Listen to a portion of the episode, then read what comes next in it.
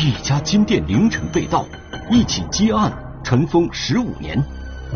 现场中带血的脚印，监控里打伞的身影。七小时速破黄金盗窃案，十五年难寻命案嫌疑人。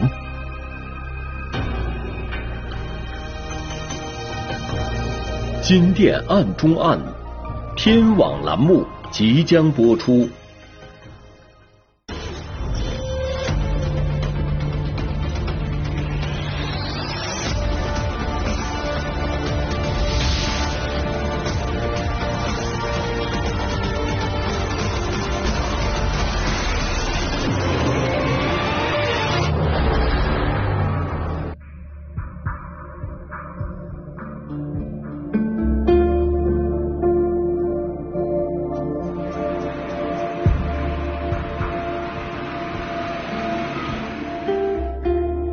指纹录入和比对是荔浦市公安局刑侦大队技术民警侯勇的重要工作。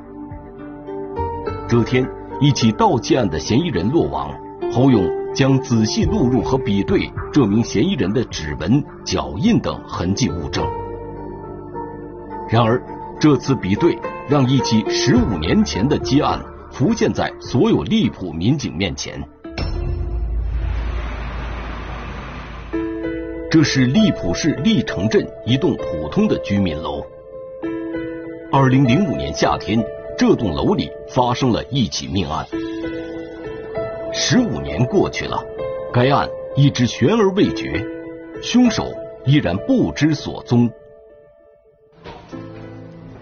这就是中心现场的门口，当时是打开的。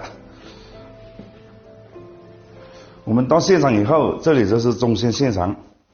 这当时是一套沙发，当时我们这里现场的全部现场都是血迹，墙边都有血迹，地上啊有很多血，标了很多血。这个沙发椅前面是有一张凉席，这个被害人当时是被砍了以后坐在这个沙发椅上。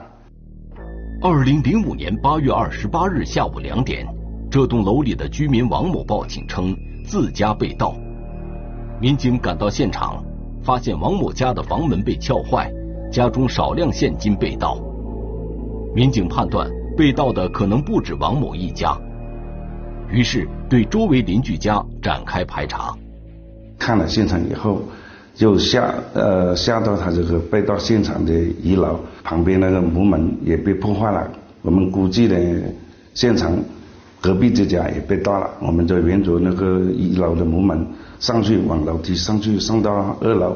当时我们上到二楼的话，他那个大厅里面有一个人倒在那个血泊之中，地上流了很多血。那个受害人身上被砍了很多刀。当时我们技术员去看了，好像这个受害人已经没有呼吸了。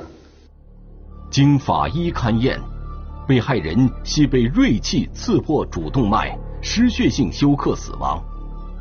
勘查表明。被害人曾与凶手进行过激烈的搏斗，这间屋子基本保持着案发时的样子。在桌角上依然可以看到有被刀砍过的痕迹，而墙上的印记、血痕也依稀可见。这就是受害人的卧室，这个抽屉啊被撬了，衣柜啊也被撬了，床上的物品呢都被翻落了、翻动过了。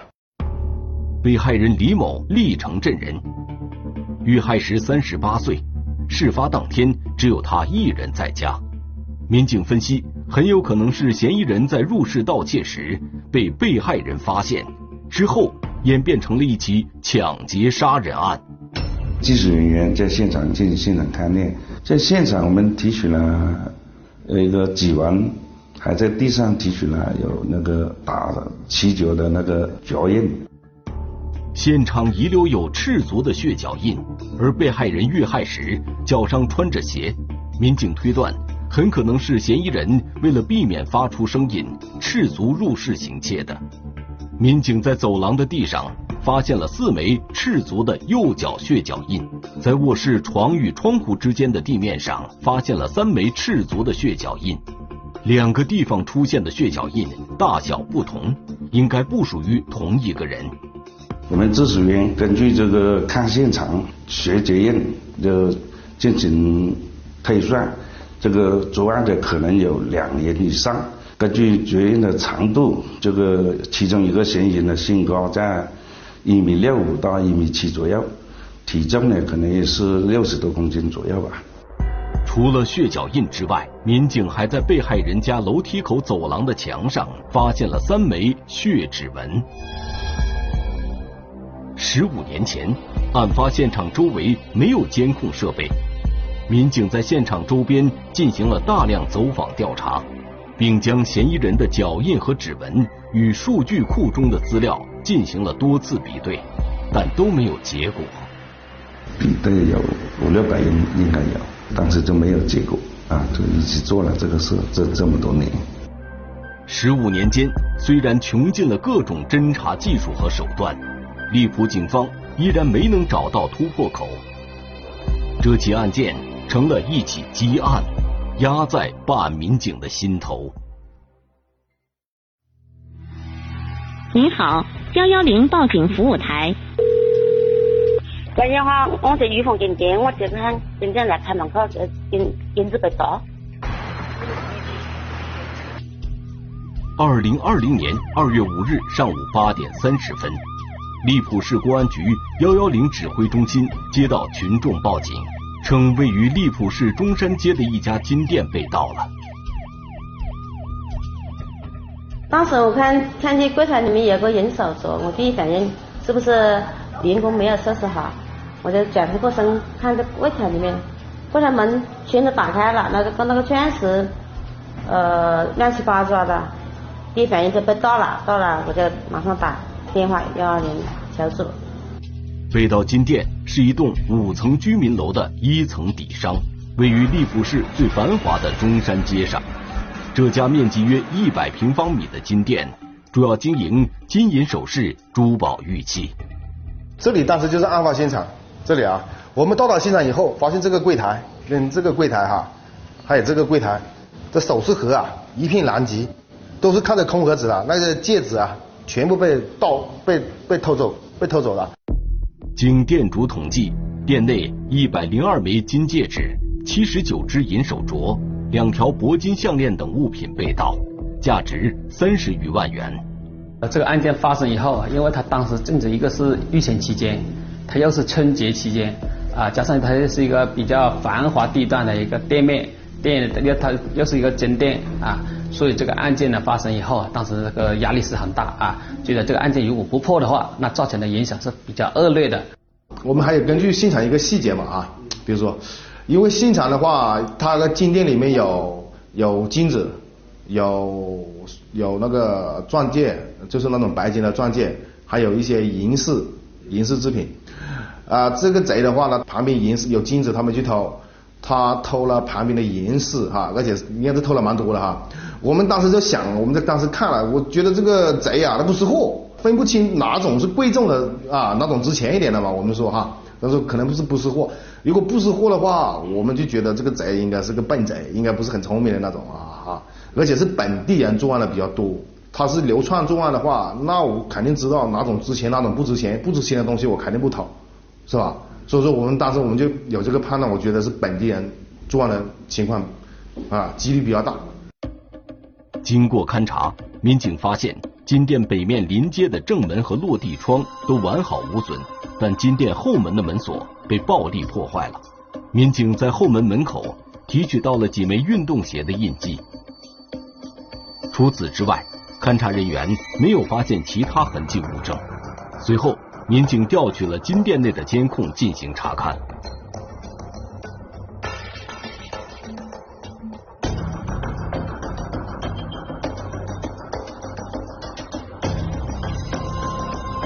监控显示，二月五日凌晨两点二十四分，一名头部用白色衣物包裹的嫌疑人从后门进入金店。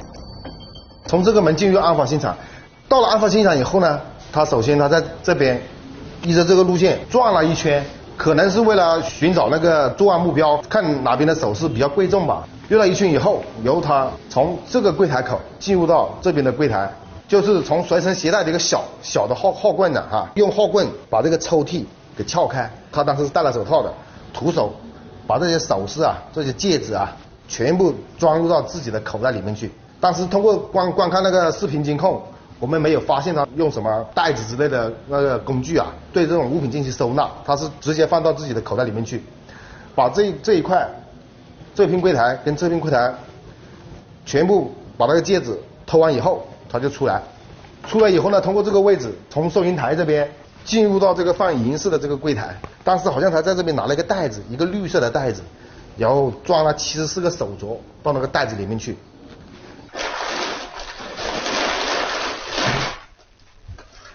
盗窃了这个银饰以后呢，从这个位置离开了案发现场。显然，嫌疑人是从后门进出金店的，这个后门与居民楼的楼梯间相连。通过楼梯间可以到达居民楼的楼顶。因为头天啊，那个一直都在下雨，下雨的话，我们询问了受害人，这个楼顶基本上平时是没人上来的。然后我们上到楼楼上以后，就看到有一条清晰的一条足迹，是从这个方向过来，这个方向啊，到这个方向。然后我们就看了一下，我们观到楼顶楼面楼面以后，我们就观察了这个现场哈。如果嫌疑人从这个方向过来的话，的可能性很小。第一个，这个比较高；第二个，它有玻璃障碍。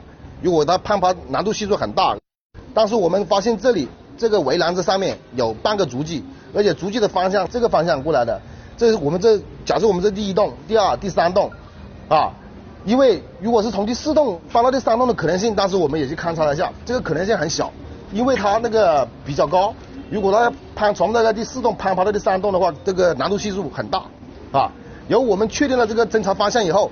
我们就对这一二三栋楼进行一个大量的排查工作，在对三栋楼的住户进行排查的同时，勘查人员沿嫌疑人在楼顶留下的足迹继续追踪，一直追到相邻一栋楼的一层楼门口。现在的足迹一路进行追踪，我们走到这个位置的时候，就发现了这个位置有一个银手镯。经过跟受害人对比以后，这个银手镯就是金店被盗的银手镯之一，哈。但是我们在想，为什么这个银手镯会出现这个位置呢？是嫌疑人故意在迷惑我们，还是他在逃跑的过程中由于慌乱丢失的呢？从监控可以看到，嫌疑人是戴着手套进入金店的。他将盗窃来的首饰装进了两侧的裤兜。他在逃跑的过程中攀爬跳跃时，裤兜里的首饰很可能滑落。所以，通过一楼门口处发现的银手镯，民警可以判断出。嫌疑人逃跑的方向，手镯发现在那个地上以后，他的路线就出来了，能够印证他是从楼顶爬到出租房楼顶，再翻墙到金店楼顶，再下到金店下面盗窃金银首饰。从我们发现银手镯那个位置，那个出租房那里啊，出来的以后，它是一条小巷啊，所以说我们就判断它从这个位置出来的可能性是最大的。民警开始以被盗金店为中心展开视频侦查。他们首先在金店后门大约一百米的柴火巷子口找到了一个监控探头。当时就我们视频追踪组就发现了一个身影从那个巷子走出来，但是呢视频是非常模糊的。监控显示，二月五日凌晨两点四十八分，一个人的背影出现在监控画面里，他手里打着一把雨伞。从北向南步行，虽然只能看到他的下半身，不过他穿了一双白底并没有明显发光条的鞋子，在监控里很是显眼。他把整个脸用一个白色的衣服还是毛巾把它遮住了哈，这个脸是看不到的，但是一个身材，一个大体的身材的话，还有他着装特征，基本可以看得很清晰。首先一个鞋子白底，还有那个鞋后跟有这个白色的发光长方形的白色发光体。民警马上对金店内部和柴火巷子口两段视频进行比对，相同的裤子颜色和同样带有明显反光条的白底运动鞋，可以证明这两个监控拍到的是同一个人，他就是盗窃金店的嫌疑人。我们继续就往外追，追的话他就啊慢慢的往河堤方向走了。在河堤方向，嫌疑人打着雨伞经过了建新巷。紧接着，在拐角处消失了。当时的时间是二月五日凌晨两点五十一分。最后发现嫌疑人是也是从这个位置消失的，因为这个位置的情况非常复杂，四通八达的。从这个位置可以找，从这个位置也可以走，往前走就是河梯，河梯就很多很多小的岔路口啊。因为这里是老城区，我们那个摄像头覆盖率非常低，相关的也没有相关的民用探头，我们就发现嫌疑人从这个位置，基本上我们就啊，基本上像凭空消失了一样。尽管警方扩大了排查范围，排查了所有嫌疑人可能逃跑方向的视频监控，但是依然没有发现嫌疑人的踪迹。我们就调整一下思路，啊，我们看能不能倒追，就是说嫌疑人是从什么时候进来的，从这个是不是从这个方向进来的啊？然后我们就一直追，啊，就一直从案发，我们是从案发时间往往从两点多往往前看。进行视频倒查时，民警还是在从金店后门附近的柴火巷监控开始。哎，就看到在那个零点零八分的时候，也有一个人是从这个巷子，就是柴火巷斗里这个巷子口进入这个巷子的，因为这个巷子是通那个金店的后门的。有我们也看到，也是照到下半身，下半身我们一对比，那双鞋子的特征跟牛仔裤的特征也是一模一样的。从这段画面可以看到，嫌疑人从一辆蓝色出租车里下来，手里拿着一把雨伞。在监控中无法看到这辆出租车的号牌，民警便根据监控显示的时间和出租车行驶的方向，由东向西调取沿途监控，查找这辆出租车的号牌信息。追踪到十六公里外的双江镇计生站后，民警不仅找到了这辆蓝色出租车。而且再次看到了嫌疑人的身影。二月四日二十三点五十分，出租车在嫌疑人身边停了下来。二十八秒后，嫌疑人上车离去。监控探头清晰的拍下了这辆出租车的号牌。确定出租车以后的话，我们就询问出租车司机是通过什么方式到他的车的。然后他告诉我们，他是通过打电台，由电台派车去的。啊，然后我们就啊，在那个出租车公司的那个总部那个电台调取了这个嫌疑人，他打叫出租车这个的电话号码，是吧？然后我们就确定他的身份信息。手机机主名叫苏某福，三十五岁，荔浦市双江镇人。当时只能说是嫌疑人呐，基本基本特基本信息调取他的相片，通过影像对比啊，就发现。这个嫌疑人以前是穿过这双鞋子啊，但是这种同类的鞋子是蛮多的，但是我们觉得也不会这么凑巧，是吧？所以说当时这个人我们就确定了这个嫌疑人为第一嫌疑人。警方调查得知，二月五日早上六点多，在金店店主报案的两个多小时前，苏某福约了一辆出租车从荔浦去了桂林。经与出租车司机联系得知。苏某福将于当天下午三点乘坐该车，经杨路高速从桂林返回荔浦。民警推断，苏某福很有可能是去桂林销赃了，于是马上赶到杨路高速荔浦收费站埋伏，准备在其行经这里时实施抓捕。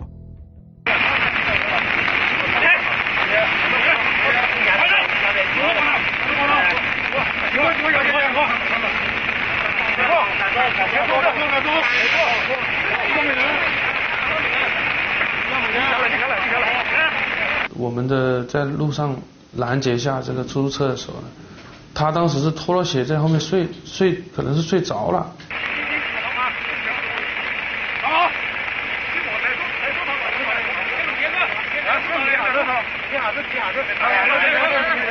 我们直接把他呃抓住，把他拉下车。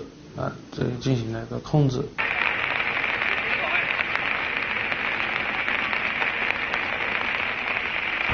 把车子开到这个来，把车子给开到这个来。控制完以后，才对他身上的进行这个搜查，就发现这个没戒指。突审的过程最开始他是不承认，他说是朋友偷来的，叫他拿去卖。我问他卖去哪里了，他说卖去桂林，随便讲了一个地方，啊，六个人卖了一个。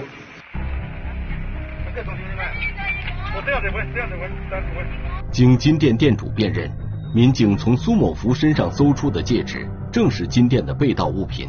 在证据面前，苏某福不得不承认了盗窃金店的犯罪事实。这哪个被盗的？被盗？来来来，哪个不？杨杨来。哦，这个这个来这边来这边来这边来这边。来这个有军业的，这个军业的。据苏某福供述，他盗窃得手后急于变现，于二月五日早上打车去桂林市销赃。他把一枚黄金戒指卖给了。一家首饰加工店，得到赃款两千一百七十元。他还交代，盗窃来的其余赃物分别被他藏在了荔浦江边某处和自己的家中。念录一万，一、二、三、四。这里在刀砍了吗？这两边这个是这个是啊。要远点，你不光这个了，这个有的鱼呢。哪个？行，那就相对了哦。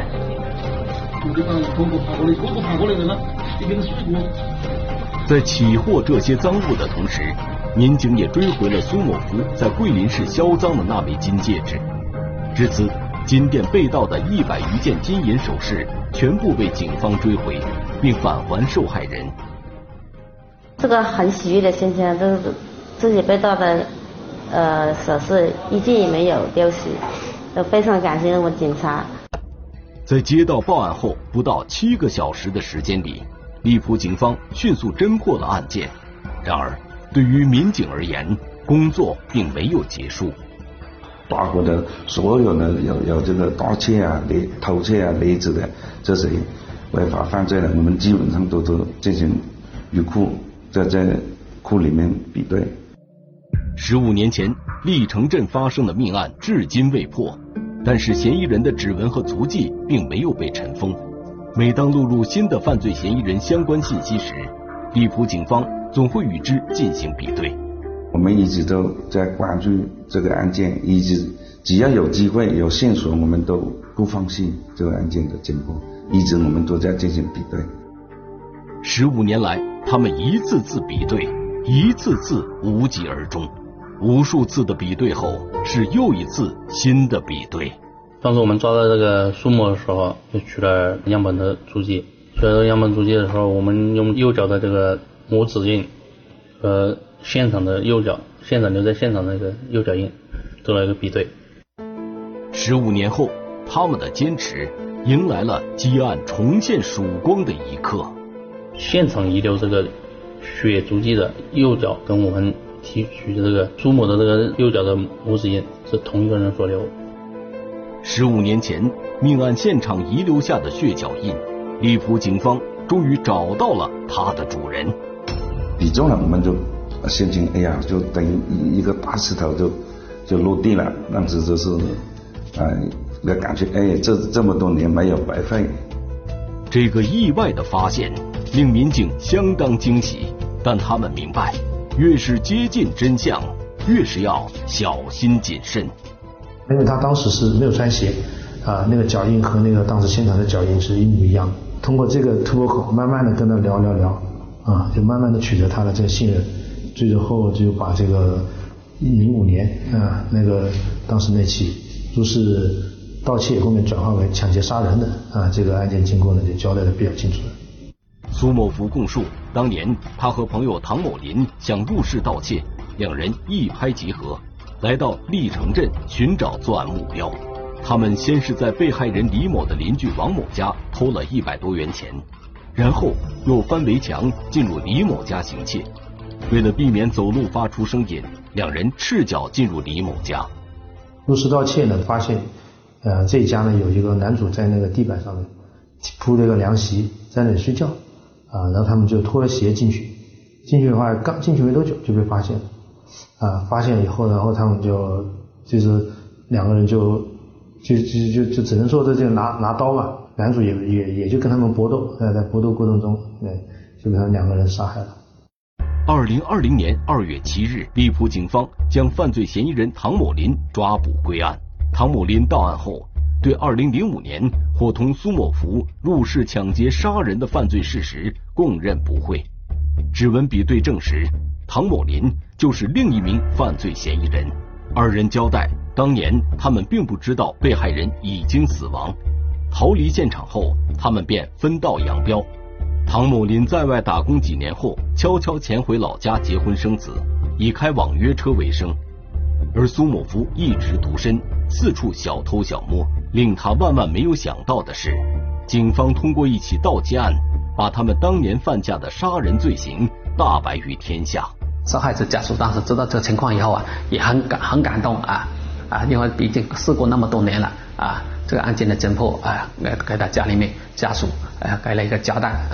荔浦警方十五年不懈寻凶，嫌疑人的归案是给被害人家属最好的交代。正义可能会迟到，但终究不会缺席。